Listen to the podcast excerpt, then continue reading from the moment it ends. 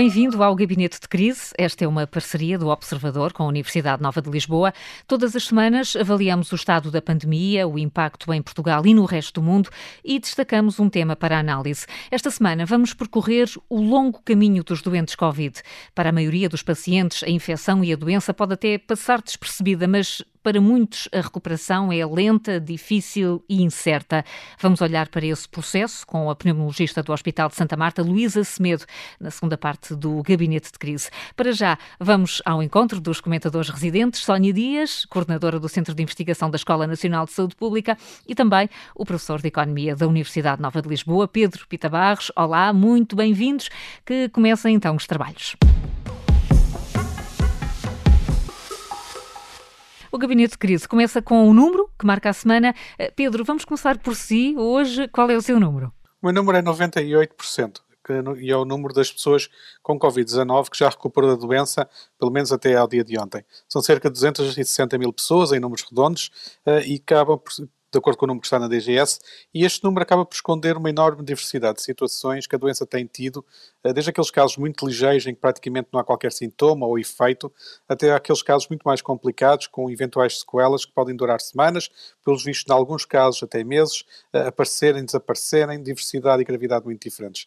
Ainda estamos a aprender muito o que é esta Covid-19, nestes seus impactos de longo prazo, e também temos assim uma enorme incerteza sobre o que é que vai significar para cada pessoa que teve a Covid-19 com alguma gravidade, o, o, que é que vai ser daqui a seis meses, daqui a nove meses. Nós sabemos que a maioria das pessoas recupera rapidamente, em cerca de duas semanas, três semanas, mas para uns quantos dos doentes, aparentemente, os, os sintomas que, que são normalmente referidos, como cansaço, tosse, falta de ar, eh, perder, o, perder o cheiro, perder o sabor, eh, alguns que reportam perdas de memória, faltas de concentração, problemas em dormir, etc. Tudo isto em doses variáveis de acordo com a gravidade, mas sem nenhuma regularidade sistemática que tenha sido encontrada, portanto varia muito pessoa para pessoa. Temos, por isso, efeitos de longo prazo que ainda estão a ser descobertos e a ser aprendidos. Uh, parece certo que a Covid-19 afeta os, os, pulmões, o coração e o cérebro, agora em que medida são, são efeitos temporários e que acabam por desaparecer ou são efeitos permanentes, nós ainda não sabemos. Portanto, estes 98% de pessoas que já tiveram Covid são pessoas que convém também ir acompanhando e percebendo que é que está a ser o longo prazo desta recuperação. Até para aprendermos mais sobre a doença. Sónia, qual é o seu número? O meu número hoje, eh, Carla, é o 3 e na verdade não é propriamente 3, mas sim a terceira e escolhi este número para alertar para o risco de podermos estar eh, em finais de janeiro ou fevereiro a ter que responder novamente a uma terceira vaga, eh, ou pelo menos a assistirmos a uma subida uh, enorme de casos de internamentos e de óbitos. E hum, penso que provavelmente já não nos iremos confrontar com uma situação como a assistimos no início desta segunda vaga, em que tivemos simultaneamente o número, o número de aumento de contactos do verão e depois em setembro a abertura das escolas e a deslocação das pessoas para o emprego e que simultaneamente uh, o país nesta situação viveu talvez uma diminuição das medidas de contenção mais centralizadas até pel, pelas próprias autoridades, uh, mas isto uh, levou a que houvesse uma maior propagação da transmissão comunitária do vírus. Eu penso que já não vamos estar uh, nessa situação. Uh, as pessoas estão de facto muito mais conscientes uh, do risco e como o podem reduzir, e é muito interessante ver como as próprias pessoas e uh, na adoção dos seus comportamentos elas têm, no fundo, acabado por adotar comportamentos de acordo com aquilo que vem sendo o maior ou menor risco e, portanto, têm também uma capacidade mais afinada neste momento de perceber qual deve ser a sua reação, mas também, por outro lado, as próprias autoridades provavelmente estão mais alerta e não vão perder uh, o controle da situação. E, mas aqui penso que é importante realçar o, um, o, o enorme esforço que devemos todos fazerem e encarar com precaução este alívio anunciado das medidas para a época natalícia. Até porque neste momento ainda não conseguimos fazer descer para os níveis mais baixos do, nos, nos vários indicadores e isto não nos permite ter a tranquilidade que desejaríamos estar a atingir para poder de facto aliviar com, com mais certeza e mais segurança na altura do período de Natal. E por isso eh, acho que aqui um, um, um, alerta também é tentar incluir todos os grupos populacionais, que muitas das vezes algumas das mensagens de maior cuidado eh, são mais difíceis de chegar, que tenham de facto consciência que este alívio nas medidas não pode ser mesmo encarado como se agora existisse no Natal uma redução divina quase do risco de transmissão entre os contactos familiares.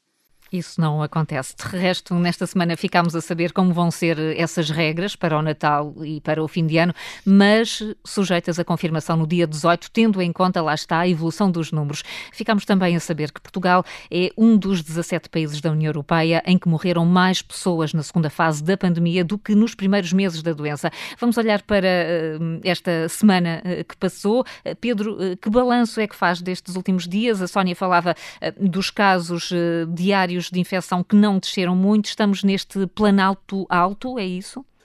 Neste momento, sim, estamos nesse planalto alto quando falamos do, do número de novos casos diários por semana. Portanto, naquela nossa semana de gabinete de crise de sexta à quinta, estamos muito perto dos, dos 4 mil casos em média por dia, que é sensivelmente o mesmo número que tínhamos na, na semana anterior, uh, que baixa dos que já foram 6 mil e 5 mil, e portanto nós de certa forma estamos a voltar ao ponto em que estávamos no final de outubro, início de novembro. Eh, agora, eh, como tem sido repetido, é importante que este planalto não seja um planalto. Continuemos agora um caminho de descida uh, para níveis que de, de, desejavelmente uh, ao, próximos daqueles que já tivemos antes, antes do verão. Essa é a parte, digamos assim, menos má. A parte que não continua a melhorar muito continua a ser a parte de, dos recursos aos cuidados de saúde por internados e internados em unidades de cuidados intensivos, ainda por consequência do desfazamento normalmente isto tem relativamente ao número de novos casos, também isto tem permanecido bastante estável e nos, no, e nos valores uh, mais elevados de sempre. Uh, e como acabou, de ser referido, também em termos de, de óbitos tem, tem, tem, sido em média diária o valor mais elevado de sempre, quando ainda não conseguimos começar a baixar uh, esses efeitos. Olhando para aquelas duas, três semanas de desfazamento eh, com o número de novos casos, eh, assim numa previsão muito simples, diríamos que está, provavelmente na próxima semana, se tudo correr bem, começaríamos a ver a baixar essa, essa parte eh, e, portanto, estamos neste momento com alguma expectativa de que consigamos manter uma evolução positiva nos próximos tempos, também agora numa descida maior e numa diminuição dos casos mais graves em internamento. E, e, nesse contexto, Pedro, eh, faz sentido haver este, este alívio de medidas para os dias de Natal ou politicamente não havia outra alternativa? Uh, eu que não sei se é politicamente ou se é socialmente não haver outra alternativa, porque eu creio que a escolha será entre as pessoas terem algum cuidado seguindo recomendações eh, e indicações que são dadas pelas autoridades de saúde, eh, ou ter uma versão mais proibicionista que depois é desrespeitada eh, porque as pessoas irão ter com a sua família e, nesse caso, não só não se teria o efeito de alguma contenção por seguir algumas das recomendações, como se começaria a perder a, a credibilidade de seguir o que as autoridades dizem. Portanto, há aqui um caminho que socialmente uh, é difícil para o decisor político gerir uh, e portanto, tem que ser pensado como é que sem forçar as pessoas a demasiado se consegue introduzir algumas cautelas. De certa forma é, se formos demasiado proibicionistas, pode haver a tentação das famílias pensarem perdido por 100, perdido por 1000 e portanto não, não, não vou ter não vou ter nenhum cuidado em atenção. Um, dá-me a sensação que a maior parte da população está, vai tendo alguma consciência que vai ser preciso ter alguns cuidados e, portanto, desde que seja permitido algum contacto familiar com regras que façam sentido seguir, é provável que haja algum cuidado adicional que não haveria de outra forma. E aqui, claramente, me parece que o navegar é difícil, mas a proibição extrema, dada a impossibilidade de verificar o que é que 10 milhões de portugueses vão fazer, uh, é melhor ter algo que contenha, mesmo que não seja o ideal, se pudéssemos vigiar as pessoas, do que ter esta lógica que se teriam que vigiar as pessoas, eh, o que manifestamente é, é impossível. Nota-se que, na, que durante este período, estas duas semanas agora, uh, teremos ainda tempo a perceber que sugestões é que vão ser acatadas e que sugestões é que vão ser feitas pelas autoridades. Eu não descartaria a possibilidade das autoridades, a 18 de dezembro, anunciarem um conjunto de medidas e um conjunto de recomendações e até nos dias seguintes uh, irem afinando um pouco essas recomendações indicativas e alinhando com outros parceiros. nomeadamente vimos a Ordem dos Médicos também a, trazer algumas recomendações, convinha que todos tivessem uma voz um pouco mais comum para que as pessoas também não ficassem confundidas sobre aquilo que é uh, recomendado e adequado fazer nesta altura. E até optarem pelo menos mal. Sónia, como é que, como é que analisa a semana que passou? Um, em, termos, em termos de situação epidemiológica, estou muito em linha também com a descrição que o Pedro uh, realizou. Um, e de facto é muito importante que se consigam nestes últimos uh, dias de antes de Natal e das festas uh, reduzir de facto o número uh, de infecções, até porque sabemos que quanto mais doença houver na comunidade, mais provável é que cada um de nós, por um lado, possa contactar com alguém infectado e, por outro lado, nós próprios também sermos agentes de uh, aumentar, de aumento, no fundo, da probabilidade de, de infecção. E, portanto, menos infecção na comunidade, uh, melhor provavelmente vai ser o resultado deste, deste período de Natal. Eu, eu aqui salientaria que eu acho que nesta, nesta ligação em que provavelmente a proibição não teria um, um efeito também uh, tão positivo na transmissão e na evolução epidemiológica um, da, do, do, vírus, eu, eu, estou muito de acordo que provavelmente será uh, importante um, no fundo, acoplar uh, as pessoas e o seu comportamento e a forma como vão decidir organizar uh, as, uh, o período natalício com, com as suas famílias. E aqui claramente nós sabemos muito melhor como podemos, com regras muito práticas e concretas, podemos diminuir de facto o risco de transmissão. No dia 18 veremos então se as regras uh, de maior alívio se irão manter. Uh, claramente Uh, isso é uma boa notícia, mas pode de facto e deve, na minha opinião, ser agregada a mensagens e a conselhos muito práticos. Falou-se até, por exemplo, da recomendação do número de pessoas que devem estar. Penso que é difícil essa recomendação, mas eventualmente dar a ideia de que é preciso diminuir provavelmente o número de pessoas com as quais nós normalmente passamos o Natal, pais, filhos, primos, netos, um, cunhadas, quer dizer, nós somos de facto uma sociedade muito organizada uh, nesse sentido de, de, de, de, um convívio muito maior. Não vamos provavelmente ter a possibilidade de passar os natais uh, com todos como normalmente fazemos e isso é, é, importante que se passe, mesmo que não estejam as medidas uh, a proibir no fundo essa realização, mas por outro lado temos regras muito concretas uh, que sabemos que são muito importantes. Por exemplo, era interessante Uh, dar algumas ideias sobre o uso de máscaras durante todo o tempo de convívio, que não seja apenas no momento da refeição, que aí é claro que tem que uh, se retirar a máscara, mas também, por exemplo, na organização das mesas e da disposição das próprias pessoas de forma a promover o distanciamento, e uma vez que provavelmente teremos menos pessoas a partilharem uh, a, mesma, a mesma divisão neste momento, portanto, há sim várias regras muito úteis que poderiam ser passadas à população.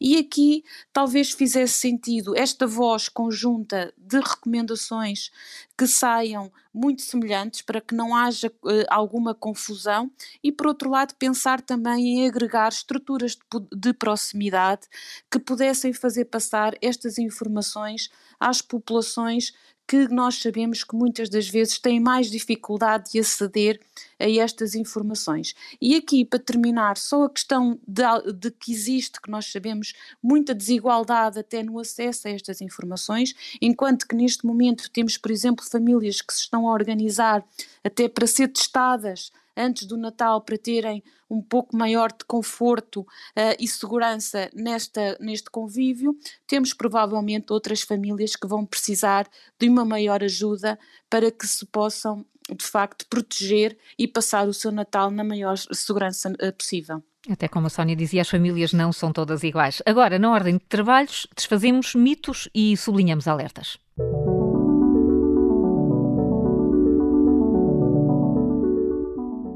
Voltamos então a ouvir os especialistas. Eh, Pedro Pita Barros, eh, o seu alerta desta semana é para a preparação do Natal, precisamente. É, o meu alerta vem muito no seguimento do que a Sónia estava a falar e, de certa forma, como não podia deixar de ser nesta altura, é um alerta que vai para a importância das duas semanas que nos faltam até ao Natal para preparar esse mesmo período. Vai ser um momento de nós prepararmos antecipadamente as bolhas familiares, para que se possa ter em segurança uh, algum contacto. E o que é que significa aqui a bolha familiar? Significa evitar aglomerações de pessoas uh, fora do, do, círculo mais restrito, uh, começar a planear os encontros das famílias, de preferência em lugares arejados, ou que possam ter, possam ter um, arejamento, um grande, por exemplo, janelas abertas, ou, uh, em alguns casos, possam ter, mesmo no exterior, se houver essa possibilidade, isso o tempo cooperar, serem provavelmente encontros familiares mais curtos do que tem sido habitual nos outros anos, e sem aqueles períodos grandes de longas refeições, e, e planear isso de forma a que todos saibam o que é que é, o que é, que é esperado acontecer e que todos se sintam confortáveis com essa situação. Estamos numa situação, estamos numa situação geral, uma situação da, da pandemia, em que provavelmente é melhor ser prudente agora em excesso do que depois termos de nos queixar da falta de, de, de cuidado. Eh, e aqui a grande parte vai estar eh, no, no, comportamento familiar. Nós temos falado muitas vezes do comportamento individual das pessoas eh, neste programa e do que é que cada um de nós faz. Mas que agora, hoje, aqui, até porque é para a fase de Natal, é, mais, é provavelmente também importante pensar no comportamento familiar, não, não ser uma pessoa a decidir por toda a família, mas ser as várias partes das famílias, uh, pais, filhos, avós, netos, todos em conjunto que pensem eh, como é que é a melhor forma de, de, se encontrarem, como é que é a melhor forma, hum. forma de se verem, eh, de maneira que não se corram o menos riscos possíveis para todos aqueles que tenham maiores vulnerabilidades. A melhor forma que seja confortável para todos. Sónia, a vacina não vai resolver todos os problemas da pandemia, quero deixar isto claro.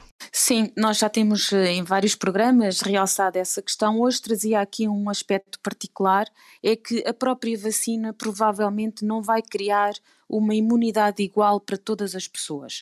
O objetivo da vacina é sempre criar uma memória imunológica para que esta imunidade uh, e se possa, esta imunidade também se possa manter num período de tempo, mas isso de facto não significa que a vacina vá garantir imunidade total a todos os que, as que a tomam.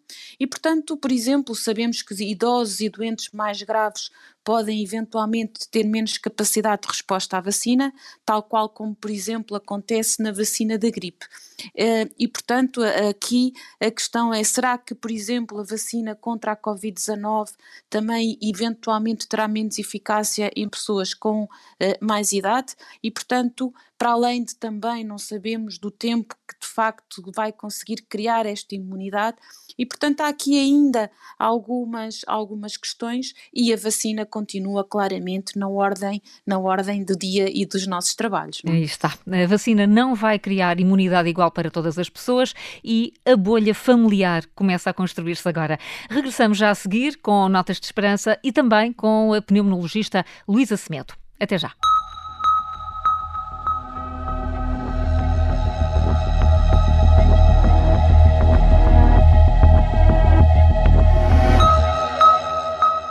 Segunda parte do Gabinete de Crise, o programa que todas as semanas analisa o estado do combate à Covid-19 e o impacto em Portugal. Estamos com os professores Sónia Dias e Pedro Pita Barros e daqui a pouco também com a pneumologista Luísa Semedo. Mas antes de mais, uma nota de esperança.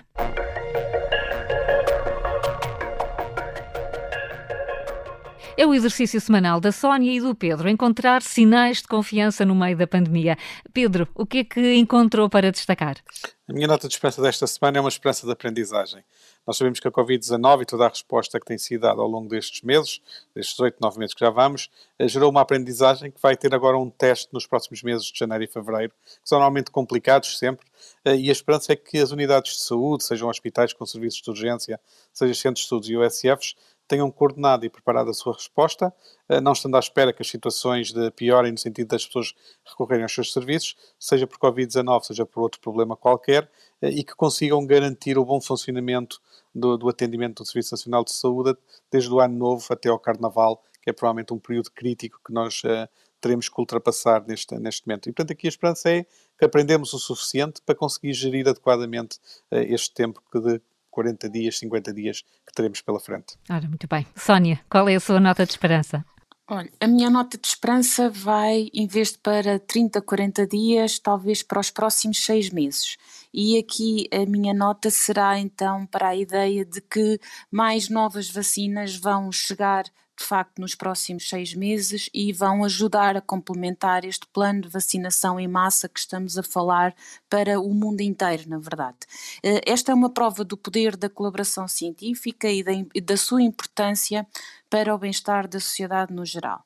Por outro lado, também há aqui esta nota de esperança que os avanços na produção desta vacina para a Covid, na rapidez como foi eh, produzida e na forma até como, está, como foi desenvolvida, abrem de facto caminhos valiosos para a investigação de vacinas que poderão ser aproveitados certamente para outras doenças.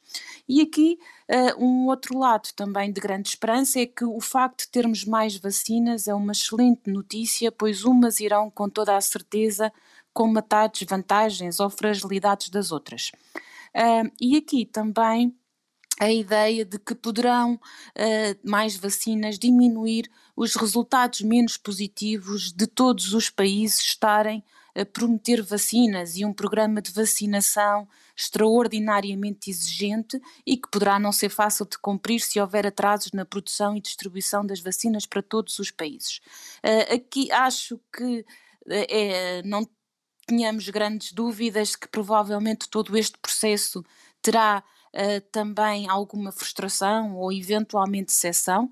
Muitos incidentes poderão eventualmente acontecer uh, neste caminho um, e já fomos falando de alguns deles em outros programas, mas hoje ficava-me pela perspectiva da lente da esperança e com esta segunda boa notícia que provavelmente, se tudo correr bem, estamos no caminho das notas de esperança. Até ao final de 2021 haverá vacinas suficientes disponíveis nas quantidades necessárias para todos, significando que de facto a disseminação da Covid pode ser substancialmente reduzida no final de 2021. Essa é. Nota de esperança, ficaram aqui estas, estas duas eh, referências para uma doença eh, que ainda é nova e não terá tempo de estudo e de investigação para sabermos tudo, mas os sobreviventes da Covid-19, sobretudo aqueles que tiveram de ser internados e muitos que estiveram em coma, eh, sabemos têm tempos de recuperação muito lentos. Há atualmente em Portugal mais de 200 mil pessoas que estiveram doentes e que já recuperaram, mas muitos terão ficado com marcas. Chamamos a nossa convidada desta semana, a pneumologista do Hospital de Santa Marta, Luísa Luísa Semedo é, é responsável pelo transplante pulmonar no país. Luísa Semedo, eh, bem-vinda, muito obrigada por estar connosco. Bom dia, eu é que agradeço o amável convite e ter a possibilidade de partilhar e estar aqui na companhia de, de, de, de todos e poder eh, contribuir de alguma forma um, sobre, sobre este tema tão atual e do nosso dia a dia. Muito e, obrigada. E, e, poderá, e poderá certamente, até porque estamos a falar, e esta semana quisemos falar de recuperados, e gostava de começar precisamente por aí. O que é que é, olhando para, para esta nova doença, o que é que é um doente recuperado? É simplesmente alguém que passa a dar negativo num teste diagnóstico, independentemente da condição física com que está nesse momento? Olha, isso é uma boa, é uma excelente pergunta. Realmente, os recuperados, nós podemos olhar para os recuperados no sentido de o teste ser negativo, e aí, uh, mas também podemos pensar naqueles doentes que, apesar de ainda terem o teste, de já terem o teste negativo, continuarem com sintomas. Nós não podemos esquecer que o pulmão é um dos órgãos que mais é atingido e é a principal causa de, de, dos sintomas, e estes doentes podem permanecer, aqueles em que, mesmo com, com sintomas ligeiros, podem permanecer com sintomatologia respiratória durante bastante tempo. Sintomatologia essa que nós ainda não conhecemos completamente como é que vai ser a sua evolução, porque há entre aqueles que ficam, há uma percentagem significativa, felizmente, que ficam sem qualquer sintoma. Uh, depois vai haver um grupo de doentes que permanecem durante algum tempo com tosse seca, com alguma dispneia ou falta de ar, como nós, como é, como é o termo que é mais designado, e, portanto, esta sintomatologia vai permanecer durante algum tempo. Eu acho que nós ainda não sabemos, não há estudos suficientes que nos digam uh, quais são estes doentes que vão ficar, ficar com sintomatologia respiratória durante mais tempo. Uh, assim, aqueles que, uh, que estes, estes sintomas permanecem, devem ser, obviamente, vigiados, devem ser vistos pelo, pelo médico, pelo pneumologista, idealmente, uh, e, uh, nomeadamente, fazerem exames até para saber como é que a sua função respiratória uh, está. e isso vai ser tema, seguramente, de estudos e de trabalhos que nos vão. vão dizer e vão nos abordar e um, este, esta coorte, esta, este grupo de doentes, saber quais aqueles que ficam com sintomatologia, os que recuperam e depois, evidentemente, temos os mais graves, são os doentes que ficam internados, quer por pneumonia, quer aqueles, aquela percentagem felizmente mínima que vão para os cuidados intensivos e que, em alguns casos, necessitam de ventilação mecânica, necessitam de ECMO e que eh, podem desenvolver, como é o caso de alguns que eh, nós já conhecemos, eh, de, de, casos de eh, fibrose pulmonar que ainda estão em estudo e vamos ver a evolução uh, destas, destas situações, como alguns casos que nós já conhecemos no nosso serviço. Pronto, e percebemos então que há uma, uma gradação muito grande, uma variação muito grande de, de uhum. sintomas e de intensidade da doença. Os internados, aqueles que estava agora a falar, que estiveram em cuidados intensivos, que precisaram, por exemplo, do recurso ao ventilador, podem sair completamente recuperados da doença? Podem sair completamente recuperados do doença, evidentemente que são doentes que ficam uh, ligados aos cuidados de saúde durante bastante tempo. Estes doentes são doentes que, ao estarem ligados ao ventilador, ou alguns deles, uma minoria em ECMO, precisam ter, estar sedados para estar bem adaptados a esta, esta ventilação mecânica e ficam com a sua parte muscular bastante piorada. Uh, ficam com atrofia muscular, o que nós chamamos a miopatia, que é, um, é, uma palavra que nós utilizamos, a miopatia dos cuidados intensivos. Quer isto dizer que são doentes que vão ficar com a sua parte motora de, comprometida e para isso vai ser muito necessário muito trabalho, nomeadamente da, da, da, parte da reabilitação, da reabilitação motora, da reabilitação respiratória. Portanto, são doentes que vão ficar durante provavelmente meses ligados aos cuidados de saúde para poderem não só recuperar da sua parte respiratória, mas também do resto da, da sua parte motora. E isto é quando falamos nessa, nessa eh, reabilitação motora, estamos a falar de pessoas que não conseguem, por exemplo, usar o telemóvel, subir escadas Sim. sozinho. É esse nível de debilidade. Exatamente. Há doentes, depois de saírem da unidade de cuidados intensivos, têm dificuldade, nomeadamente, em levantar-se de uma cadeira, em andar. Portanto, isto é preciso um trabalho uh, de semanas de meses, em alguns casos, até poderem começar a sua vida, até fazerem a sua vida, vamos lá, normal, de poder andar, eh, eh, fazer as, as suas tarefas sem a ajuda de terceiros. Portanto, estamos a falar disto. E isto é um, um, um trabalho eh, que também terá que ser depois feito para nós sabermos como é que vai ser a recuperação Quanto tempo é que isto é necessário? Porque isto estamos a falar de doentes críticos, estiveram numa fase crítica nos cuidados intensivos e que vão demorar bastante tempo. Portanto, ligados sempre aos cuidados de saúde, hum. evidentemente, que vai demorar muito tempo. E está aqui a falar de meses e, e, é uma doença tão curta que não sabemos mesmo até onde é que isso vai. O que sabemos, Sónia Dias, e agora chamando-a também esta conversa, o que sabemos é que a recuperação destes doentes e a lentidão do processo eh, é uma outra pressão do Serviço Nacional de Saúde. Não falamos tanto dela, não temos falado tanto dela nas notícias, mas é também uh, aqui um, um, uma nova pressão que temos uh, no SNS.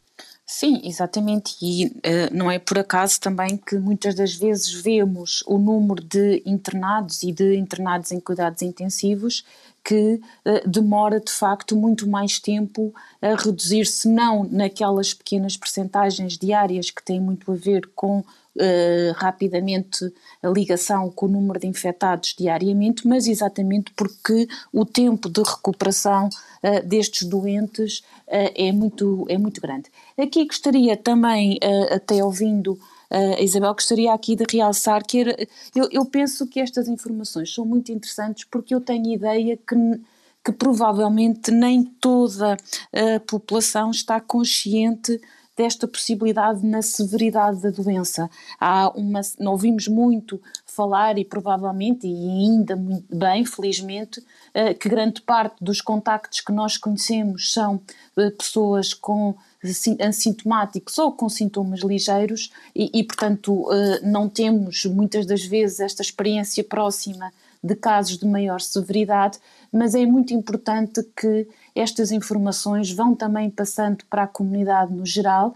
Sabemos que muitas das vezes a, a, ligação com os comportamentos tem a ver com a percepção de risco, mas mais importante que a percepção de risco é a percepção da severidade que uh, essa doença acarreta e de facto estamos aqui perante uma, uma doença que pode ter implicações graves e consequências graves uh, na, na saúde de todos e muitas das vezes sem sabermos exatamente o que é que determina maior ou menor severidade e temos também a ideia de que nem sempre é exatamente associado aos grupos de risco como, como temos vindo a falar. E, portanto, acho que é muito interessante esta, esta comunicação que, que estávamos agora a ouvir.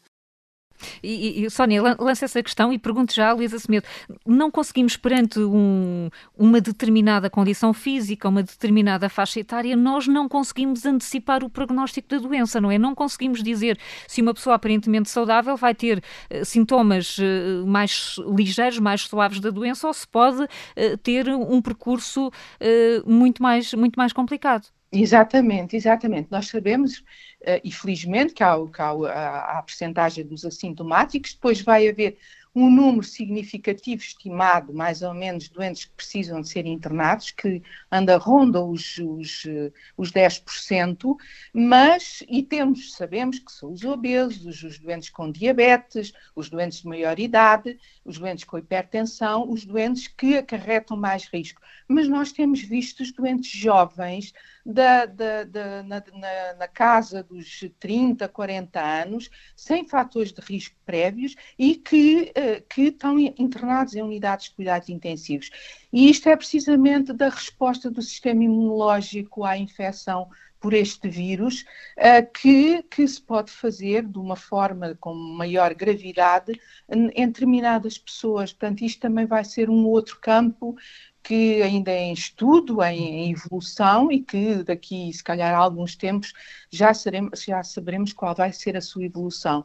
Mas eu queria também frisar, de facto, a gravidade que esta situação pode ter, mesmo em situações de pessoas que não têm fatores de riscos, como hum. são os mais jovens, que podem, podem uh, precisar de internamento, preciso, podem precisar de, inclusivamente, da unidade de cuidados intensivos. Felizmente, um número pequeno, mas isto tem que ser passado, evidentemente, tem que ser dito e tem que. Uh, tem que haver o cuidado uh, na, na, na, proteção, na, nestas medidas que nós temos no dia a dia, isso temos que ter em, em, linha de conta, não pensar eu sou jovem, não, nada me vai acontecer, não. Eh, felizmente a maioria não tem sintomas mínimos, alguns até eh, cerca de 20% podem ser assintomáticos e transmitir, mas na realidade há pessoas mais novas, eh, com de faixas etárias eh, que, à partida, eh, poderiam não levantar problemas, mas que são internados e que podem ter situações graves. Eu uhum. tenho conhecimento no, uh, no meu centro hospitalar precisamente destas situações e doentes, inclusivamente, que já temos doentes até se ponderar eh, eh, dada a gravidade da situação clínica, dada da parte respiratória que ficou, deste processo inflamatório que condicionou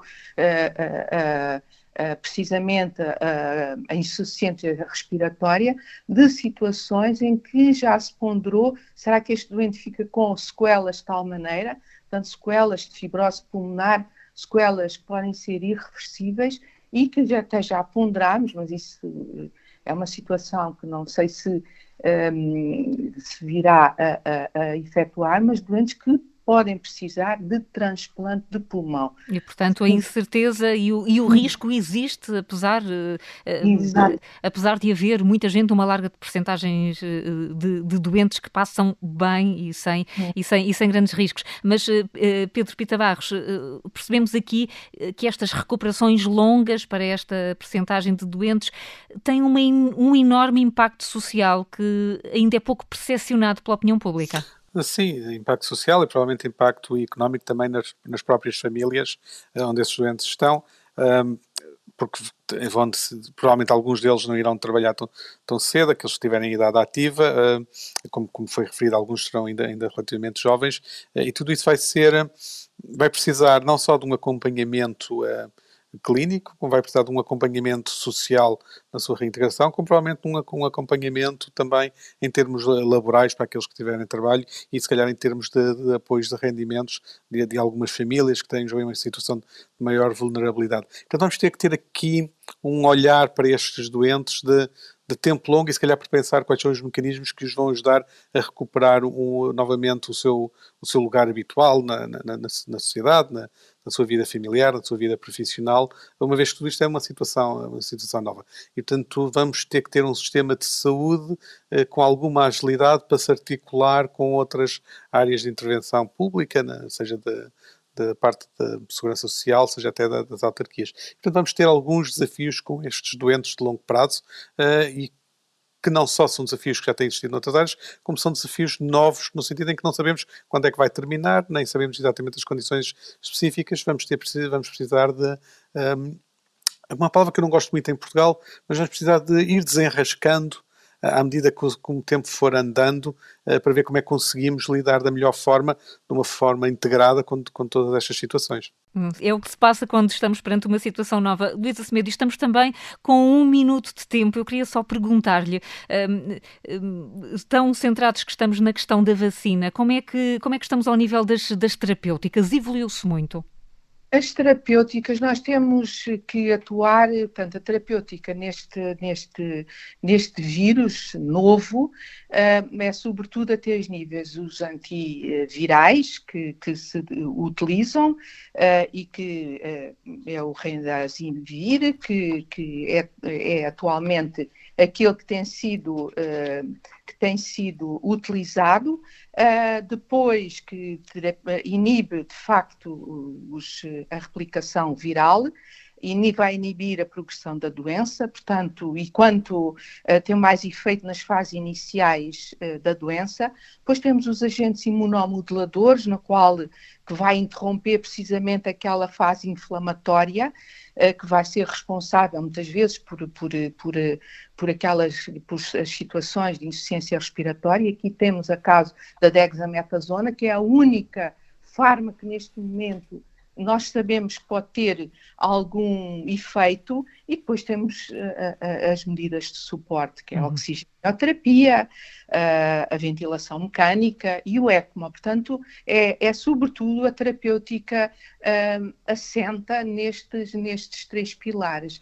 E, e, e, de facto, as vacinas, que vai ser a grande esperança, mas eu também sou na opinião a minha modesta opinião, que isto vai demorar algum tempo. Nós, apesar das vacinas, nós não podemos hum, não podemos uh, largar mão, dizendo, digamos assim, todas as medidas profiláticas e, e, temos que continuar a ter os mesmos cuidados que temos tido até agora. E essa mensagem tem de ser, tem de ser mesmo reforçada. Ah. Luísa Semedo, muito obrigada por ter vindo ao Gabinete de Crise, foi um prazer ouvi-la. A Sónia Dias e o Pedro Pita Barros vão, como sempre, voltar para a semana, à mesma hora. Até lá, os dois. Terminamos já a pensar no Natal. Dia 18 vamos ter a certeza do que poderemos ou não fazer, mas já se sabe que será impossível repetir muitos dos encontros, festas ou jantares que teriam sido possíveis e até naturais noutros anos. Este vai ser garantidamente um Natal Covid. Ainda assim que seja, voltamos para a semana. Até lá.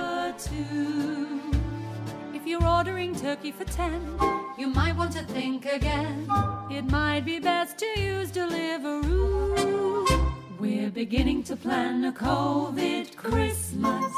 That means no nativity. Well, it wouldn't be quite the same seeing wise men by the manger wearing PPE. A drink in a pub or a friend they can hug is the wish of Sarah and Ben. A job, a career, and no lockdown next year is the hope of Harry and Jen. And will we ever get to see our families again? We're beginning to plan a COVID Christmas, buying all our gifts online. You can still pop your cards in the post, just don't lick the envelope. We're hoping that they all arrive on time. We're beginning to plan a COVID Christmas. Though it's all a great big sham decorate a tree that no one's going to see except on Instagram.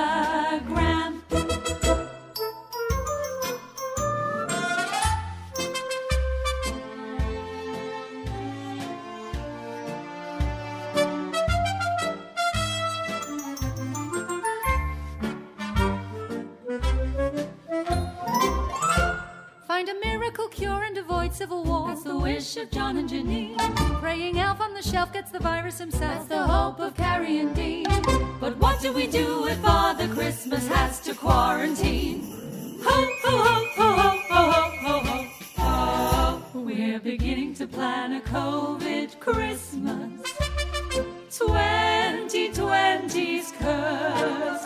And if the government carries on, then 2021 will be